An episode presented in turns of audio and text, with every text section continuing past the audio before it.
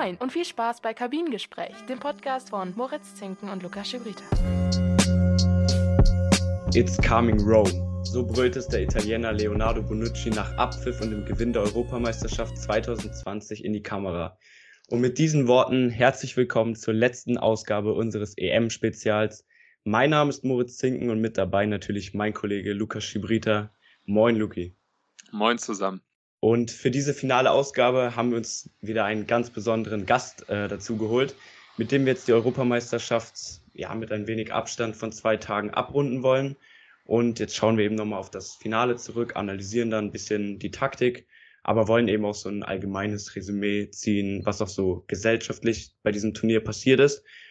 Und ihr werdet es im Titel dieser Episode schon gelesen haben. Am anderen Ende der Leitung sitzt niemand geringerer als Ulrich Uli Potowski. Hallo und herzlich willkommen. Ja, hallo Luki, hallo Moritz. Freut mich, dass ich euer Schlussgast sein kann hier bei der Europameisterschaft, bei dieser merkwürdigen Europameisterschaft 2020 in 2021. Ja, wir freuen uns auch genauso, dass du unser Abschlussgast bist. Und äh, für alle Zuhörer, ich glaube, dich muss man nicht mehr großartig vorstellen. Äh, die meisten müssten dich äh, durch Let's Dance oder als oh Sprecher oh bei den Teufelskickern kennen. Oh Gott. Aber natürlich auch hauptsächlich als Sportkommentator oder Field Reporter. Ja, und bei dieser EM hast du ja auch ganz intensiv mit deinem eigenen Podcast Herz, Seele, Ball die ganze EM so ein bisschen begleitet. Wir wollen mit dir jetzt erstmal auf das Sportliche schauen. Und ähm, ich glaube, das muss man keinem mehr erzählen, aber hier nochmal aus der Vollständigkeit halber. Italien hat das Finale der EM jetzt mit 3 zu 2 im Elfmeterschießen gewonnen. Das Spiel war sehr kämpferisch und taktisch geprägt. Ähm, hat für dich mit Italien die verdiente Mannschaft den EM-Titel gewonnen? Ja, ich glaube, das, das war in Ordnung so am Ende. Die erste Halbzeit gehörte vielleicht knapp den Engländern. Dann in der zweiten Hälfte fand ich die Italiener dann schon etwas deutlich besser als die Engländer. Und ja, in den beiden 15 Minuten Verlängerungszeiten, da war es relativ, relativ betrachtet ausgeglichen, aber unterm Strich denke ich, es war verdient. Äh, wir wollen bitte nicht ein Elfmeterschießen analysieren. Das finde ich völlig bescheuert, weil jeder, der mal Fußball gespielt hat, weiß, wie klein so ein Tor auf einmal wird, wenn man davor steht. Und äh, ja, wie schwer es eigentlich ist, dann unter dem ungeheuren Druck einen Elfmeter zu verwandeln. Aber das hört sich jetzt merkwürdig an. Aber das habe ich schon so empfunden, als ich zehn Jahre alt war und Schülerfußballer bei, bei Schalke. Das, das war nicht anders. Also äh, jetzt haben ja viele gesagt, da hätte sich jemand verzockt, äh, dass er ausgerechnet die Jungen hat schießen lassen. Ich finde, das ist ziemlicher Blödsinn, weil wahrscheinlich haben die drei im Training alle Elfmeter verwandelt und jetzt kommen wir nochmal zurück auf diese Situation. Klar kann man dann sagen, warum setzt man ausgerechnet so junge Spieler diesen, diesen Druck aus? Aber ich finde, diese jungen Spieler verdienen auch, ich muss leider über das Geld reden, 20 Millionen im Jahr. Dann werden sie vielleicht auch mal den Druck aushalten, äh, Elfmeter unter Umständen zu verwandeln. Was ich ein bisschen überheblich finde, ist äh, die äh, zum Teil merkwürdige Form des Anlaufes.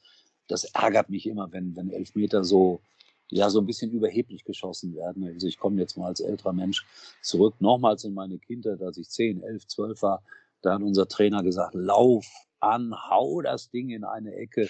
Und ich finde, genau so sollte man auch Elfmeter schießen, auch heute noch. Die Frage, die hätte ich dir später noch gestellt, weil ich hatte naiv im Skript natürlich stehen, äh, hat sich Southgate mit dieser Taktik verzockt. Aber jetzt nicht, dass er drei junge Spieler schießen lässt, sondern dass er zwei Spieler dafür nochmal extra vor Schluss eingewechselt hat. Ich habe mir dann so Gedanken gemacht, okay, wenn ich jetzt wirklich nur für diesen Elfmeter ins Spiel komme, vielleicht mental noch nicht ganz dabei bin, denkst du nicht, dass das vielleicht ein Faktor gewesen ist? Ich glaube, das können wir alle nicht beurteilen. Also wie können wir es nachempfinden, was in den Jungs da vorgegangen ist? Und äh, ich komme nochmal mit diesem Argument. Äh, die sind zwar noch sehr jung, aber haben schon viel im Profifußball erlebt und äh, also immer dann die Mentalität oder das Mentale mit heranzuführen, halte ich für übertrieben. Wirklich. Also wenn du 18 oder 19 oder 20 bist und musst zur Abiturprüfung und du bist dem ganzen Mental nicht gewachsen, da stimmt auch was nicht. Da hättest du dich vielleicht schlecht vorbereitet. Die waren aber nicht schlecht vorbereitet. Also die können Elfmeter schießen und nochmals, ich glaube, im Normalfall verwandeln die von 192 oder sowas, was ja eine sehr hohe, hohe Quote wäre, wenn man es schafft, 92 Prozent äh, aller Elfmeter zu verwandeln. Ja. Also deswegen, mir wird das zu hoch gehängt. Aber das ist meine Meinung. Kann jeder seine eigene haben. Und was ist deine Meinung generell zum Finale? Also, wie hat dir das Spiel. Spiel gefallen? Hat mir ganz gut gefallen.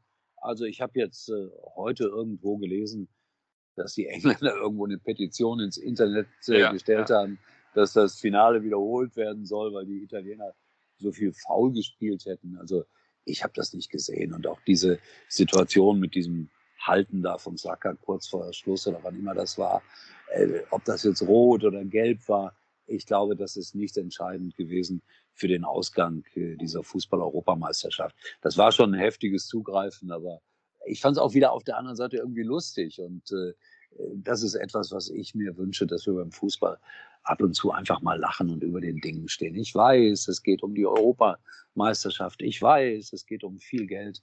Aber ich weiß auch, dass das Wichtigste beim Fußball eigentlich immer noch der Spaß sein sollte. Und deswegen erlaube ich mir diese Bemerkung, Leute, lacht mir beim Fußball. Dann hat dir wohl die Szene von Chiellini gegen Spanien sehr gut gefallen, da kurz vor dem Elfmeterschießen, wo er so Späßchen mit Alba gemacht hat. Ja, wunderbarer Typ. Ich mag ja so etwas. Also der ist ja auch schon ein bisschen älter, aber auch nur halb so alt wie ich. Aber äh, damit ist er natürlich für einen Fußballprofi ein bisschen älter. Und äh, ich glaube, ich, ich wiederhole mich da gerne, dass so etwas das Ganze dann plötzlich dann doch etwas menschlicher macht, etwas anfassbarer, weil mal ganz ehrlich, wenn du Fußball spielen gehst oder wenn ihr Fußball spielen geht oder wenn ich bis vor zehn Jahren bei den alten Herren Fußball gespielt habe, es gibt auch mit 60 dann noch Leute, die das alles wahnsinnig ernst nehmen. Aber ich war immer einer, der dafür plädiert hat, ey Leute, wir spielen Fußball und da steckt, steckt es ja auch drin. Wir spielen Fußball. Es ist ein Spiel und es ist ein wunderbares Spiel, ein wunderschönes Spiel. Ein Spiel, das eigentlich Menschen zusammenbringen soll und auch auf diesem hohen Niveau. Und deswegen bin ich ein großer Freund solcher Gesten und solcher Situationen. Und wie hat dir der Schiedsrichter gefallen? Also ich habe mir während des Spiels eigentlich gedacht, Mann, endlich gibt es einen Schiedsrichter, der auch ein bisschen mehr laufen lässt und nicht wirklich bei jedem Kontakt abpfeift. Ähm, ich war eigentlich glücklich über die Leistung. Wie hast du auf ihn geschaut, auf den Björn? Also meine Lebensgefährtin hat gesagt, hat er was getrunken, der lacht so viel. Da war es wieder. Äh, das war ungewöhnlich, wie oft der Mann ja gelächelt hat, gelacht hat. Und ich habe das sehr begrüßt. Ich fand die Leistung auch äh, wirklich, äh, kein Schiedsrichter ist normalerweise über 120 Minuten fehlerlos. Das wäre das wäre unmenschlich. Das kommt sicherlich ganz gelegentlich mal vor. Aber natürlich bewertet ein Schiedsrichter mal etwas falsch. Das ist doch das Normalste der Welt. Aber klar, dass sich dann wieder andere Leute darüber äh, massiv aufregen wollen oder das äh, auch tun. Aber mir hat die Schiedsrichterleistung gut gefallen, ja. Ohne Wenn und Aber. Und wenn wir jetzt genauer auf den Spielverlauf schauen, du hast eben schon gesagt, erste Halbzeit Vorteile für England. Ich war wirklich überrascht von äh, Gareth Southgates Taktik und seinem Spielsystem. Er hat ja wieder, ähnlich wie gegen Deutschland, umgestellt von einem 4-2-3-1 dann auf die variable Fünferkette. Hast du damit gerechnet? Also ich hatte das Gefühl, Italien war davon komplett überrumpelt. Natürlich ein frühes Tor, das äh, spielt direkt in die Karten von England. Aber äh, da ging ja kaum etwas außer die eine Chance von Chiesa, die Einzelaktion, etwas Richtung äh, Tor der Engländer. Ja, das Haus geht, äh, ich verrate jetzt ein Geheimnis, hatte mich mal kurz angerufen vor dem Endspiel und gefragt, was soll ich machen. Das habe ich gedacht. Ist, ist ja völliger Blödsinn. Äh, ich bin überhaupt kein Taktik-Nerd. Also ich glaube, guck mal, wir wollen ja auch ehrlich miteinander sein. Ja, die Italiener ich glaube aber auch nur wegen des frühen Tores sind dann lange, lange nicht ins Spiel gekommen. Aber ich denke, dass es an dem frühen Tor lag und weniger an der Taktik. Das hat dann ein bisschen gedauert, bis dass sie sich gefunden hatten. Und dann haben wir ja gesehen in der zweiten Halbzeit, dass es dann durchaus Gegenmittel gab.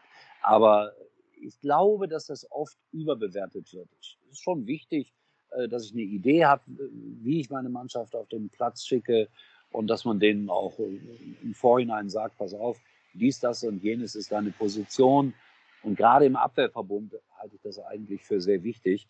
Aber dann im Mittelfeld und im Sturm kommt es für mich immer noch sehr auf Individualität an und vielleicht auch mal auf eine verrückte Idee oder dass sich einer traut, mal alleine in Richtung Tor zu marschieren oder auch abzuschließen aus 20 Minuten, wie gerade schon erwähnt, im Grunde genommen die einzige Chance der Italiener in der ersten Halbzeit. Ja, da, das sind so die Dinge, die dann am Ende den Fußball ausmachen. Und wollen wir ja auch ehrlich miteinander sein, das 1 zu 0 fällt in dieser Form ja auch nur alle paar Monate mal, dass da einer so frei vor dem Tor steht und der, der prügelt den Ball ja förmlich ins Tor.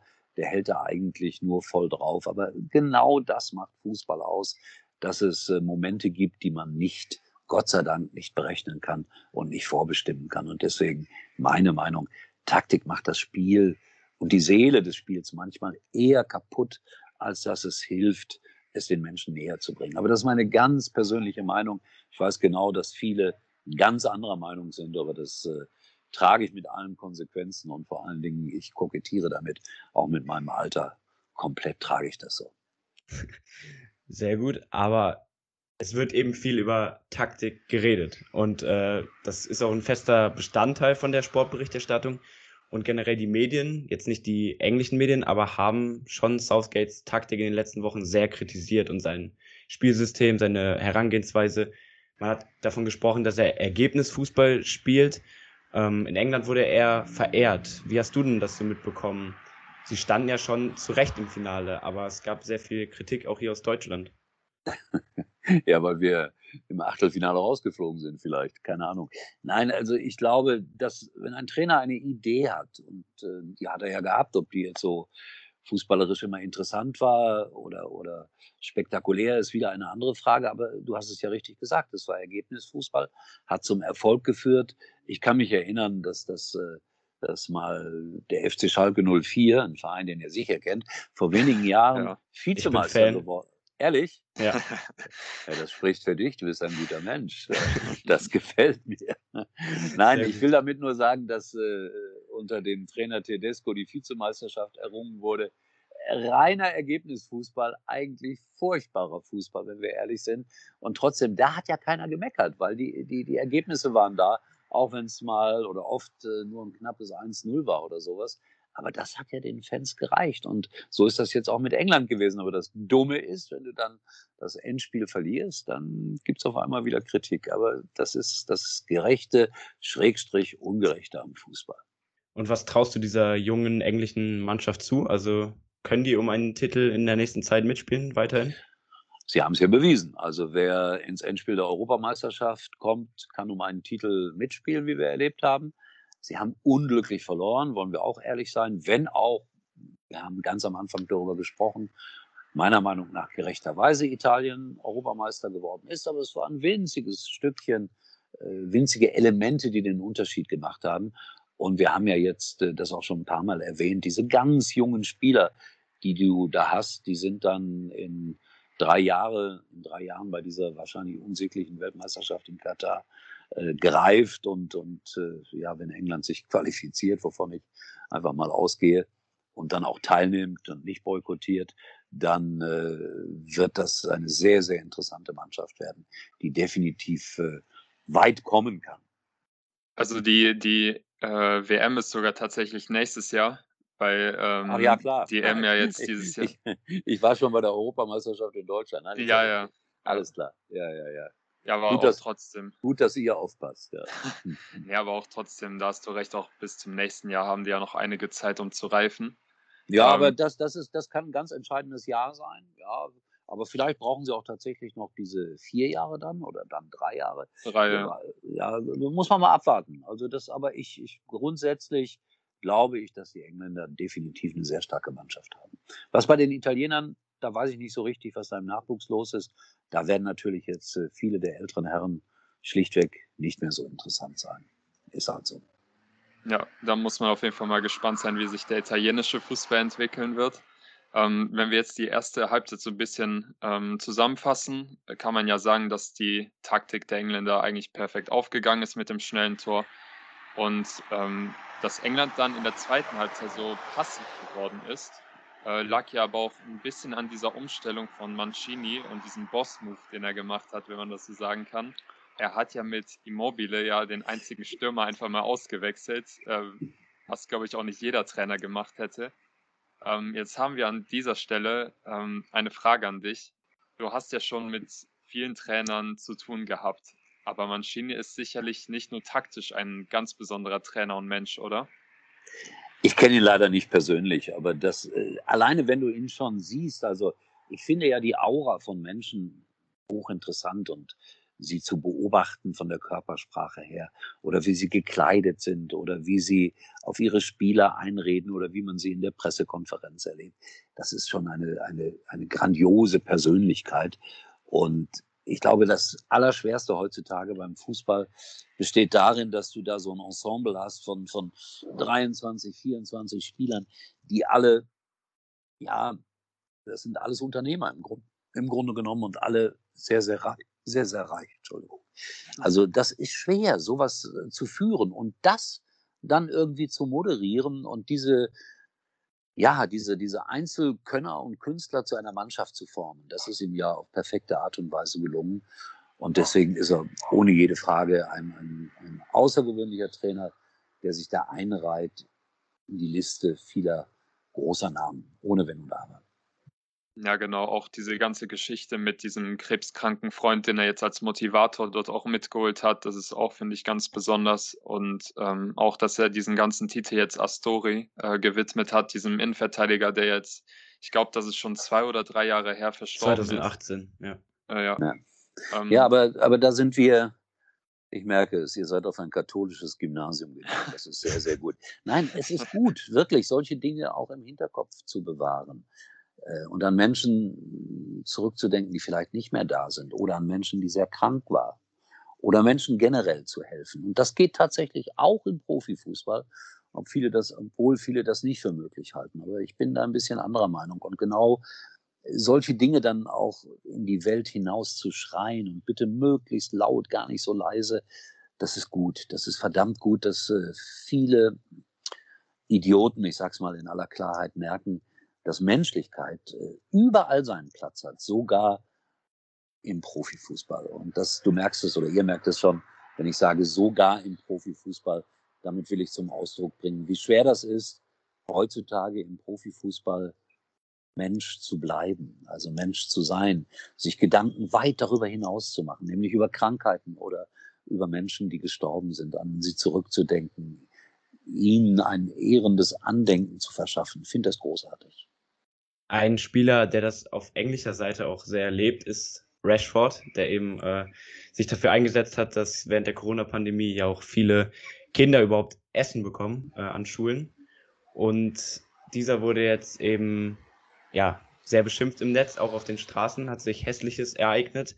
Äh, beispielsweise wurde dieses eine Denkmal, das man ihm, ihm da errichtet hatte, beschmiert und äh, mit rassistischen Texten ja behaftet.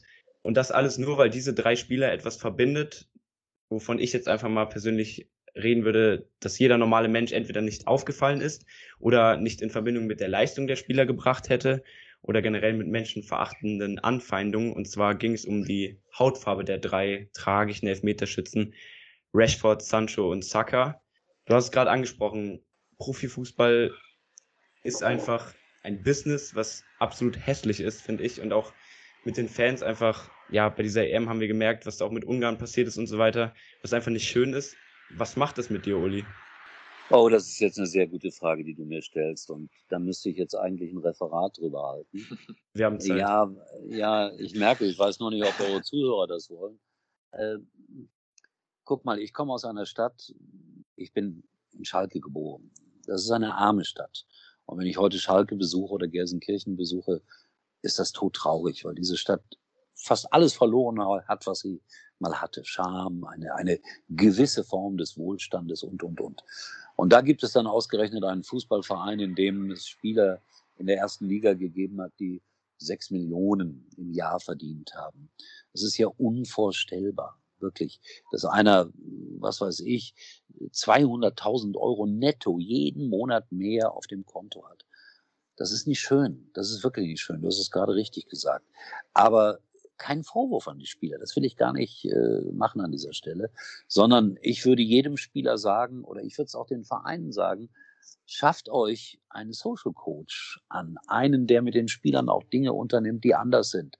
ich spinne jetzt mal, man kann keinen zu einer Religion zwingen, aber sie mit ihnen in Kirchen zu gehen und ihnen mal zu erklären, was Religion vielleicht für den einen oder anderen bedeutet. Oder mit ihnen, gerade in Gelsenkirchen gibt es die Möglichkeit, äh, in, in, in Zechen zu gehen, die natürlich nicht mehr äh, aktiv sind. Aber man kann sehen, wie die Menschen dort über viele, viele Jahrzehnte ihr Geld verdient haben. Oder man geht mit ihnen mal ins Theater, damit sie mal sehen, was es heißt, auf einer Bühne zu stehen und für anderthalb Stunden Texte auswendig zu lernen und das vielleicht für 3000 Euro im Monat, was auch viel Geld ist. Aber dass man begreift, dass man eine, eine absolut privilegierte Person im Profifußball ist. Und wenn man dann vielleicht an der einen oder anderen Stelle mit dem vielen Geld jemandem hilft, ohne dass man es immer gleich an die große Glocke hängen muss, dann wäre das ganz toll. Aber nochmals, kein Vorwurf und auch kein Neid. Das, das, wir haben dieses System, das man Kapitalismus nennt, und das hat dann auch was damit zu tun, dass es Menschen gibt, die 200.000 Euro im Monat verdienen. Aber man darf nie vergessen, wo man herkommt. Und man darf vor allen Dingen nicht glauben, dass man als Fußballprofi sozusagen Gott gewollt dieses Geld verdient. Das ist nicht so. Das sind viele, viele Zufälle, die in den letzten Jahrzehnten oder das Business, das, das dazu geführt hat, dass die Spieler so viel Geld verdienen. Aber das ist, das ist nicht ihr Recht sozusagen, so viel Geld zu verdienen. Es hat sich ergeben. Es ist keine Selbstverständlichkeit. Ich versuche das ab und zu, wenn ich mit Profis, was sehr selten vorkommt, mal die Gelegenheit habe, ein paar Worte außerhalb äh, von einem Fußballplatz zu führen. Ich meine, so als Field Reporter äh, habe ich leider Gottes oft äh, so eine stereotype Tätigkeit, die wahnsinnig schwierig ist, das aber nur ganz am Rande, weil diese Field Reporter Tätigkeit ist eine der manchmal komplett überflüssig, um ehrlich zu sein. Und manchmal ist es auch sehr hart, wenn, wenn gerade ein Verein abgestiegen ist. Und bei dem einen oder anderen merkt man dann doch, dass es ihnen nahe geht. Äh, das ist dann schwierig, diese Interviews zu führen. So, ich habe mich jetzt ein bisschen verzettelt in meiner Antwort, aber unterm Strich tut es mir leid, dass, äh, dass, äh, dass du dann auch sowas sagst wie, ja, Profifußball ist nicht immer ganz sauber oder ein dreckiges Geschäft. Das muss es ja gar nicht sein. Wenn das Geld richtig eingesetzt werden würde, dann ist es kein, kein schmutziges Geschäft und es darf für, aus meiner Sicht auch jemand mal viel Geld verdienen und, und jemand darf sich auch absichern in jungen Jahren. Das ist auch nicht das Problem, das gestehe ich jedem zu. Aber zu begreifen, dass es ein unfassbares Glück ist, dass man so privilegiert ist, damit wäre schon viel gewonnen. So, das war eine lange Rede. Und wie bringst du das dann in Verbindung auch mit diesem Rassismus? Klar, also denkst du, dass viele Fans dann auch neidisch sind auf diese Verdienste und man auch sagt, okay, ähm, diese Spieler, wenn die so viel verdienen, müssen die auch treffen. Und warum äußert sich das dann so rassistisch über die Hautfarbe? Also es waren jetzt nicht wenige. Wenn man unter die Instagram-Posts geschaut hat, wurden da diverse Emojis äh, gepostet, die sich auch mit einem Tier in Verbindung äh, bringen lassen. War warum? Ich muss ja leider sagen, dass ich darauf keine Antwort habe. Nur eine. Es ist eine unfassbare Dummheit, die da in den Köpfen dieser Menschen vorgeht und die so engstirnig denken, so einseitig denken. Nationalismus und Rassismus, das sind für mich zwei der der größten Übel auf dieser Welt. Und dann kommen, jetzt kommen noch ein paar andere Dinge dazu, wie Drogen zum Beispiel, aber ich werde jetzt gerade hier zum Prediger und zum Papst. Äh, das ist gefährlich, aber Drogen sind auch was ganz Gefährliches. Wozu ich übrigens auch Alkohol zähle, kann ich aber leicht sagen, weil ich in meinem Leben nie Alkohol getrunken habe. Dann kann man das immer leicht behaupten. Ich sage aber auch jetzt, wer damit umgehen kann, dann gerne mal ein Bier oder ein Wein oder was trinkt. Dagegen ist überhaupt nichts zu sagen. Aber ich glaube, Rassismus, Nationalismus, das sind die großen, bösen Wurzeln unserer Zeit. Aber wie dagegen vorgehen? Also ich habe neulich eine Diskussion geleitet, One Smile hieß das. Da ging es genau auch um dieses Thema. Da haben dann 150 Leute zugehört und, und was weiß ich, 1500 online. Die waren aber von vornherein alle unserer Meinung. Da war kein Rassist dabei. Die hören sich das gar nicht erst an. Also wie, wie willst du diese Leute erreichen? Wahnsinnig schwer. Also man kann es immer wieder nur sagen und vorleben. Jeder muss es vorleben. Im, im, im, im normalen Leben, ich sag mal, wenn du irgendjemanden triffst, äh, sei besonders herzlich zu demjenigen, der vielleicht aus einer anderen Kultur stammt und versuche ihm klarzumachen, dass du ihn als Menschen komplett respektierst. Vielleicht sieht es dann auch mal der Dritte, derjenige, der nicht so denkt und fragt sich, warum ist das eigentlich möglich? Aber das ist ein ganz schwieriges Thema. Also nochmals Rassismus, Nationalismus, unfassbar blöde Eigenschaften. aber generell auch Sexismus und Homophobie ist Ja, natürlich im natürlich. Fußball, im Natürlich. Fußball natürlich auch sehr äh, groß Ja, das, vertreten. ja, das, das, ja, klar, das hätte, hätte man jetzt auch noch erwähnen Klar. können.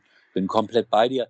Aber dazu kann ich auch nur genau das sagen, was ich jetzt zum Rassismus oder auch zum Nationalismus sage.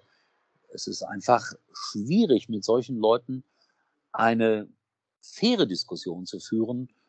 Es geht einfach nicht, weil die sind so eingekesselt von ihren Gedanken und von ihren Vorurteilen.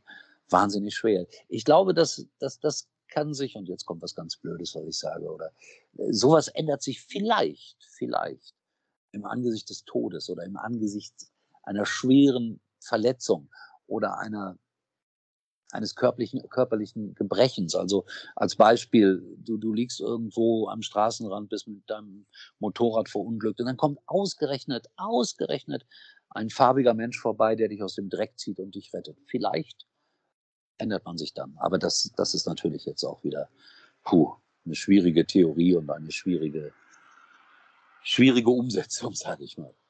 Das ganze Thema ist ja irgendwo schwierig. Und es gibt auch irgendwie keine Lösung. Es ist auf jeden Fall aber auch ein Fehler, dann nur bei englischen Fans ähm, ja, davon auszugehen, dass es nur in England ein Problem ist. Es war in Ungarn. Auch in Deutschland haben wir damit Probleme. Genau. Und es ist auch nicht nur im Fußball. Ähm, aber trotzdem drückt es sich über den Fußball häufig sehr hässlich aus. Ich habe aber jetzt noch eine weitere Frage an dich, das auch so ein bisschen unsere Gesellschaft bei diesem Turnier betroffen hat, auch ganz Europa. Es gab ja diesen paneuropäischen Modus, dass man eben ja zum Jubiläum der EM diese elf Teilnehmerländer hatte.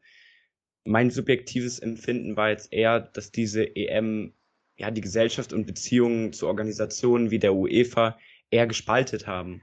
Teilst du dieses Gefühl? Ja, also grundsätzlich fand ich die Idee nicht schlecht. Wenn man dann allerdings über CO2 und solche Dinge nachdenkt, dann kommt man schon wieder schnell ins Nachdenken, was da durch die Gegend geflogen werden muss und, und, und so weiter und so weiter. Das ist dann auch nicht die aller, allerbeste Idee.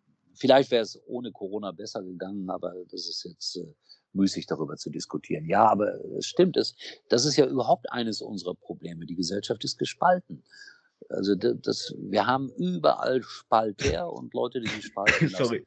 Ja, macht ja nichts. So ist das, wenn man zu viel Apfelschorle trinkt. Gefährliches, gefährliches Getränk. Ich tippe mal auf Apfelschorle. Ja, Nee, das war aber ein Bier natürlich. ja klar, aber alkoholfrei, das Nein, versteht das sich. war Wasser. Ja, ist auch egal. Ist auch, ich sag doch, es ist nichts gegen einzuwenden, um Gottes Willen. Er würde nie was dagegen sagen. Nee, aber äh, du hast recht. Insgesamt hat es dann eher dazu beigetragen, eben halt auch die Diskussion über die, die Regenbogenfarben. Äh, Das, das hat dann, da sind Meinungen heftig aufeinander geprallt. Und äh, immer wieder habe ich dann auch gelesen, ja, Politik und Sport zu vermischen, das bringt nichts. Aber ich glaube, alles, was wir machen, ist Politik. Alles, alles, was im täglichen Leben stattfindet und auch im Miteinander, das hat alles etwas mit Politik zu tun. Natürlich. Das ist meine Meinung dazu. Aber ich versuche mir, ja, ich habe es immer versucht in meinen fast 70 Lebensjahren, mir den Weg zu suchen, der der, der meine ist, der so großes Wort, der so menschlich wie möglich ist. Und das gilt nicht nur für den Fußball, sondern auch für politische Auseinandersetzungen, für gesellschaftliche Auseinandersetzungen, für, wie du gerade angesprochen hast, äh, ja, die Diskussion über, über sexuelle Ausrichtungen, über Farben, die ich im Gesicht trage und so weiter. Ich habe das immer versucht und ich glaube, dass es mir ganz gut gelungen ist, mit den meisten Menschen am Ende klarzukommen. Und das ist eure, ihr seid sehr jung, eure Aufgabe im Leben auch, eure Überzeugung zu leben, den Menschen, mit denen ihr zu tun habt, zu sagen, wie ihr denkt, mutig zu sein, was aber manchmal schwer ist, mutig zu sein. Das muss man auch sagen, wenn du im Stadion stehst und um dich herum ist eine Gruppe von, von, von, ja, von Verrückten, die entweder rassistische Beleidigungen, Beleidigungen ausstoßen oder sonst was und du stehst da vielleicht mit zwei, drei und dann dahin zu gehen und zu sagen, hört mal, äh, so geht das nicht, boah, da gehört schon eine Menge, Menge Mut dazu. Und wer macht das? Großes Fragezeichen steht hier im Raum. Wo noch ein Fragezeichen dahinter steht, ist hinter meiner nächsten Frage. Ich, ich möchte dich jetzt noch zum Abschluss des ersten Parts des Interviews fragen. Ähm, dieser Modus mit mehreren Gastgebern wurde jetzt vom UEFA-Präsidenten zukünftig ausgeschlossen. Äh, weil er meinte, dass die Reisestrapazen ja jetzt ungleich verteilt waren und der meinte, das wäre unfair gewesen. Ähm, was ist jetzt so dein Abschlussfazit zu dem ganzen Turnier? War das jetzt für dich trotzdem ein gelungenes Event? Also es war natürlich ein sehr ambivalentes, darüber sind wir uns auch alle einig. Äh, es gab auch schöne Momente da. Man muss auch nicht alles kaputt reden, das darf man auch nicht. Das äh, Beispiel Dänemark, also der Fall Eriksen, das, das hat dann auch gezeigt, dass Menschen zusammenstehen können. Das war ein positives Beispiel. Das war schön, das zu sehen, wie die Leute sich eingesetzt haben, wie sie mitgefühlt haben. Das war in dieser dramatischen Situation etwas Positives. Allerdings habe ich dann auch schon beim nächsten Spiel der Dänen gesehen, wie dann, ich weiß gar nicht, gegen wen sie gespielt haben, wie dann wieder Wasserbecher auf die gegnerischen Spieler geworfen wurden. Und dann frage ich mich auch immer, wie lange hält Vernunft an? Und es war eine kleine Gruppe, also, aber es hilft ja nichts. Die Gruppe war da. Ja.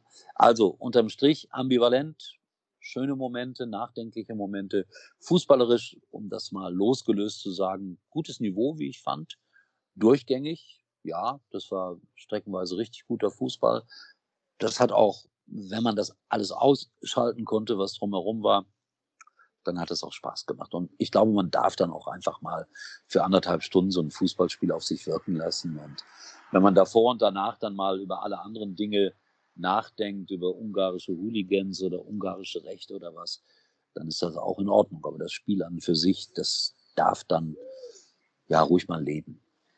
Da schließe ich mich komplett an. Und äh, das war jetzt erstmal die Analyse des EM-Finals und anderen Themen abseits des Sportlichen. Äh, wir gehen jetzt in die Kurzunterbrechung und wollen danach noch über einige andere persönliche Auszeichnungen sprechen. Bleibt dran. Habt ihr jetzt Werbung oder was passiert? Ja, jetzt kommt Werbung. Habt ihr ehrlich Werbung? Nein. Schatz, ich bin neu verliebt. Was? Das ist er. Aber das ist ein Auto. Ja, eben. Mit ihm habe ich alles richtig gemacht. Wunschauto einfach kaufen, verkaufen oder leasen. Bei Autoscout24. Alles richtig gemacht. Wir sind zurück. Hier bei Kabinengespräch zu Gast ist immer noch Uli Putowski. Und jetzt wollen wir eben in dieser letzten EM-Spezialausgabe nochmal abschließend über einige persönliche Auszeichnungen sprechen und vielleicht auch einigen taktischen Trends für die Zukunft. Erstmal zu den persönlichen Preisen, Uli. Fangen wir mit dem besten Spieler des Turniers an. Gianluigi Donnarumma. War es für dich eine naheliegende Entscheidung?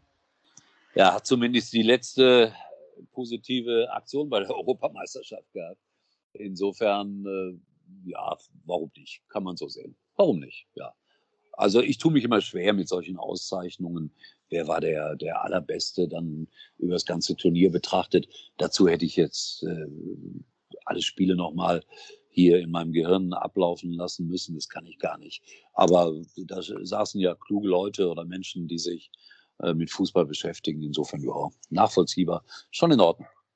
Ja, ich fand es halt generell schwierig bei diesem Turnier, wenn man jetzt mal rüber ähm, zu einem anderen Turnier in Südamerika geschaut hat, also die Copa America. Da hat dann eben so ein Messi oder so ein Neymar ein komplettes Turnier geprägt, aber hier gab es wirklich sehr viele gute Spieler und dass es jetzt ein Torwart geworden ist, der zweimal ein Elfmeterschießen dann auch entschieden hat, ähm, war, finde ich, gerecht. Luki, hast du noch irgendwelche Alternativen? Ja, nee, wie du gesagt hast, das, das Turnier war ja auch geprägt, dass, dass die meisten Teams so eher vom Kollektivgedanken gelebt haben. Deswegen, also da wäre mir jetzt auch spontan keiner mehr eingefallen. Vielleicht ein anderer italienischer Spieler, vielleicht Chiellini, der schon mal genannt wurde. Einfach weil niemand mehr damit gerechnet hat, dass er nochmal so ein gutes Turnier spielt. Äh, aber ansonsten äh, ist das eigentlich in Ordnung. Und ich glaube, das ist sogar das erste Mal ein Torwart geworden. Von daher finde ich das eigentlich auch ganz in Ordnung so. Und dann das beste Talent, Uli. Ich weiß nicht, ob du da einen Blick drauf hattest. Wir hatten letzte Folge oder vorletzte Folge jemanden zu Gast, der sich damit beruflich beschäftigt. Da ist dann auch der Name Pedri gefallen. Der ist letztendlich auch geworden von Spanien. Äh, spielt er bei Barcelona. Hattest du da noch irgendwen anders gesehen, zum Beispiel Darmstadt? Also für mich ein großes Talent. Mats Hummels, den hätte ich auch gerne gewählt. Nein, nein, nein, nein. Das, das, das, äh, ich, ich tue mich auch da wieder sehr schwer damit, weil ehrlich gesagt, ich, ich bin dann, wenn ich dann so schaue, gar nicht so, so wahnsinnig fachlich dabei. sondern mehr vom, vom Unterhaltungsfaktor her. Ich lasse mich mitnehmen von der Atmosphäre und, und äh, so ganz genau habe ich da nicht hingeschaut. Aber die genannten Namen kommen natürlich absolut für, für diese Auszeichnung in Frage. Also das ist schon in Ordnung.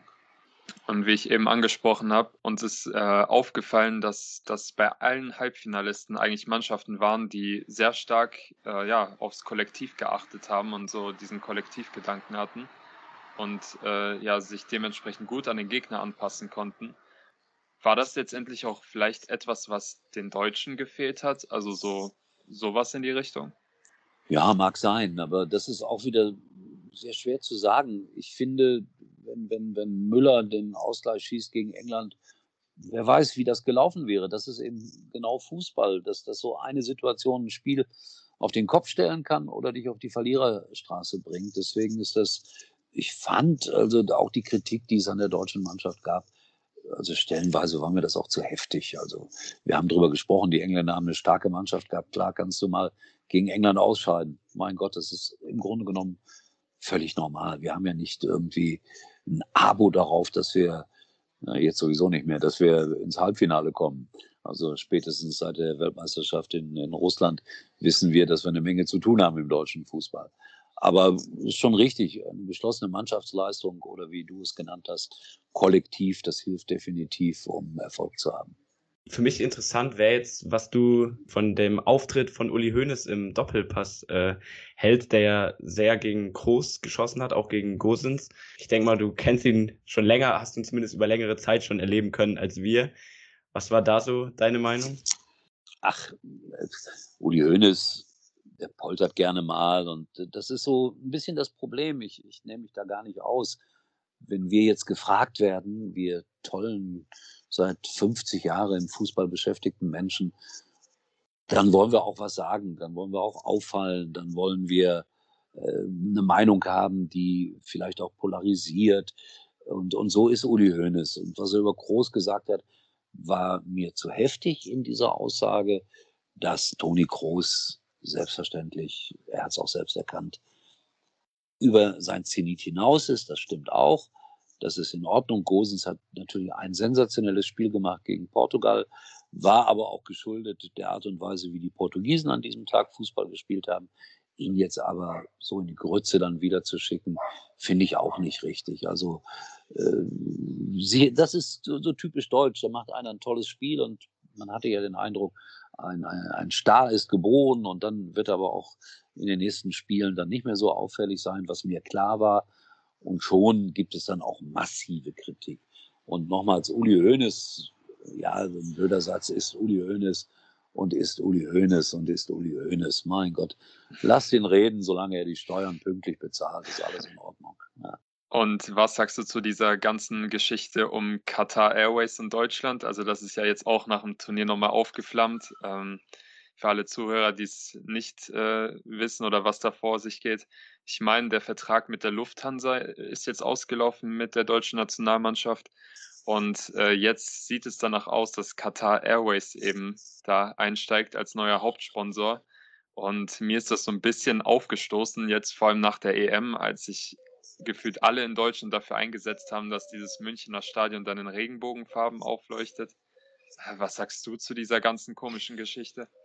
Du sagst es richtig, es ist eine komische Geschichte. Katar ist alles andere als ein demokratisches Land. Also es ist äh, sehr merkwürdig, dass wir, da sind wir wieder beim Thema, wenn es um offensichtlich viel Geld geht, dann leidet die Moral. Ich finde, man sollte es nicht machen. Punkt, aus, vorbei.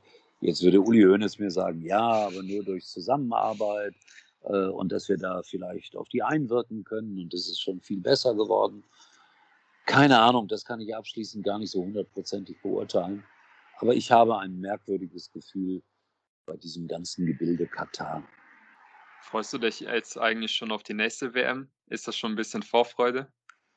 Wenn man es schaffen würde, das Land dadurch in eine Art von Weltoffenheit zu führen und das dauerhaft. Und dass jeder bereit ist, der dahin geht oder der darüber berichtet, auch immer wieder die Missstände zu benennen, die es dort gibt, dann hat das vielleicht sogar einen Sinn, besser als es zu boykottieren mag sein. Mag sein. Auch das kann ich selbstverständlich nicht abschließend beurteilen, wie denn auch. Aber ich bleibe dabei, dass man vielleicht tatsächlich durch, durch schönen Fußball und durch schöne Gesten, dass das Land ja dann, das Land Katar dann auch aufnehmen wird und aufnehmen muss. Vielleicht bewirkt man dadurch etwas. Ich, ich weiß es natürlich nicht. Vielleicht bewirkt man auch gar nichts dadurch.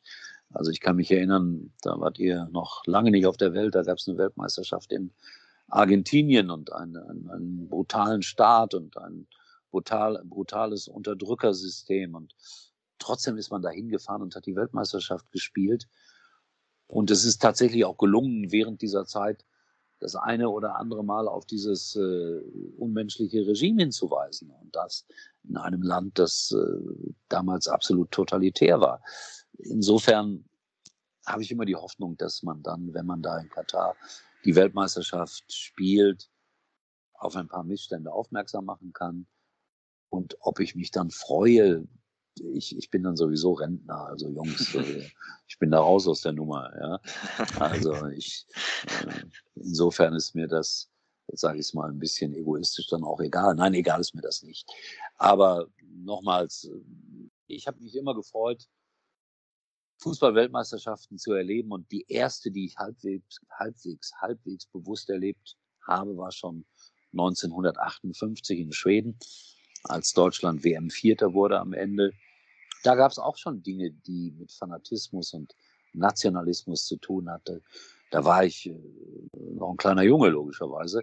Aber ich habe das schon mitbekommen. Das, das war äh, schon irre, dass man das äh, so mit, mit ganz jungen Jahren mitbekam, dass da irgendwie Dinge passiert sind, die auch nicht so ganz in Ordnung waren. Aber ich habe mich dann immer wieder neu gefreut auf Weltmeisterschaften. Also 1962 Chile zum Beispiel für euch unvorstellbar. Es gab keine Live-Übertragungen im Fernsehen, weil die Satelliten damals äh, das noch nicht schafften, Fußball aus Südamerika nach Deutschland live zu übertragen. Und ich saß mit meinem Vater in Gelsenkirchen-Schalke in unserer kleinen 60 Quadratmeter Wohnung und wir haben über Kurzwelle oder Mittelwelle Radioreportagen gehört von den WM-Spielen.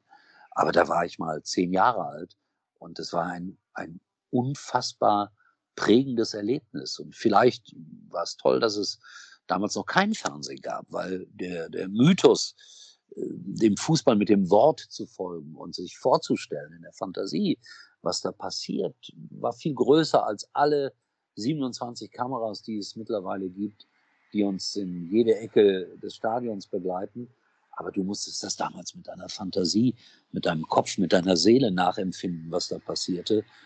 Und deswegen ja, habe ich mich immer auf Weltmeisterschaften gefreut. Und nochmals, jetzt kommt wieder dieses, dieses zwiespältige Gefühl für Katar. Nächstes Jahr ist es merkwürdig. Mal gucken, was draus wird. Ich wünsche mir, dass, dass man vielleicht Gutes dadurch irgendwie bewirken kann.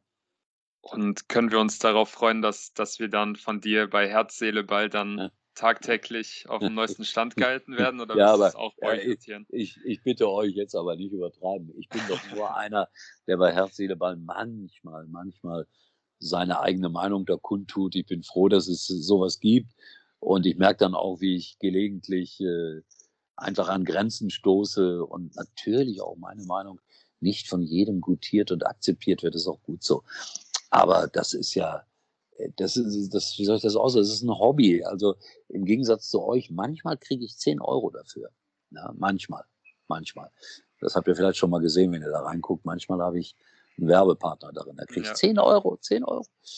Aber ich, jetzt kommt auch was, ich freue mich über diese 10 Euro. Ja, ist ich besser freu, als nichts. Ja, erstens das, der Satz ist richtig. Und zweitens, ja, ich freue mich, und das ist mir auch so geblieben, ich kann mich auch noch über 10 Euro freuen. Das sind schöne Abschlussworte und wir hoffen natürlich, dass es dir auch so erhalten bleiben wird. Und, ja. Das ist jetzt kaum noch zu ändern einmal. Also. Ja. ähm, und ich denke mal, dass wir dann einfach im oder nach dem WM-Finale 2022 dich nochmal hier in die Leitung holen. Und dann werden wir dich nochmal fragen, ob dir das Turnier Spaß gemacht hat. Und vielleicht hat sich ja dann auch schon was geändert ja, ich, es war einfach wunderbar mit dir über solche gesellschaftlichen Themen auch rund um den Fußball zu sprechen, über das Finale selber. Wir hoffen, dir hat es auch Spaß gemacht. Jungs, danke fürs Gespräch, hat Spaß mit euch gemacht und äh, tschüss. Ciao. Ciao, mach's gut.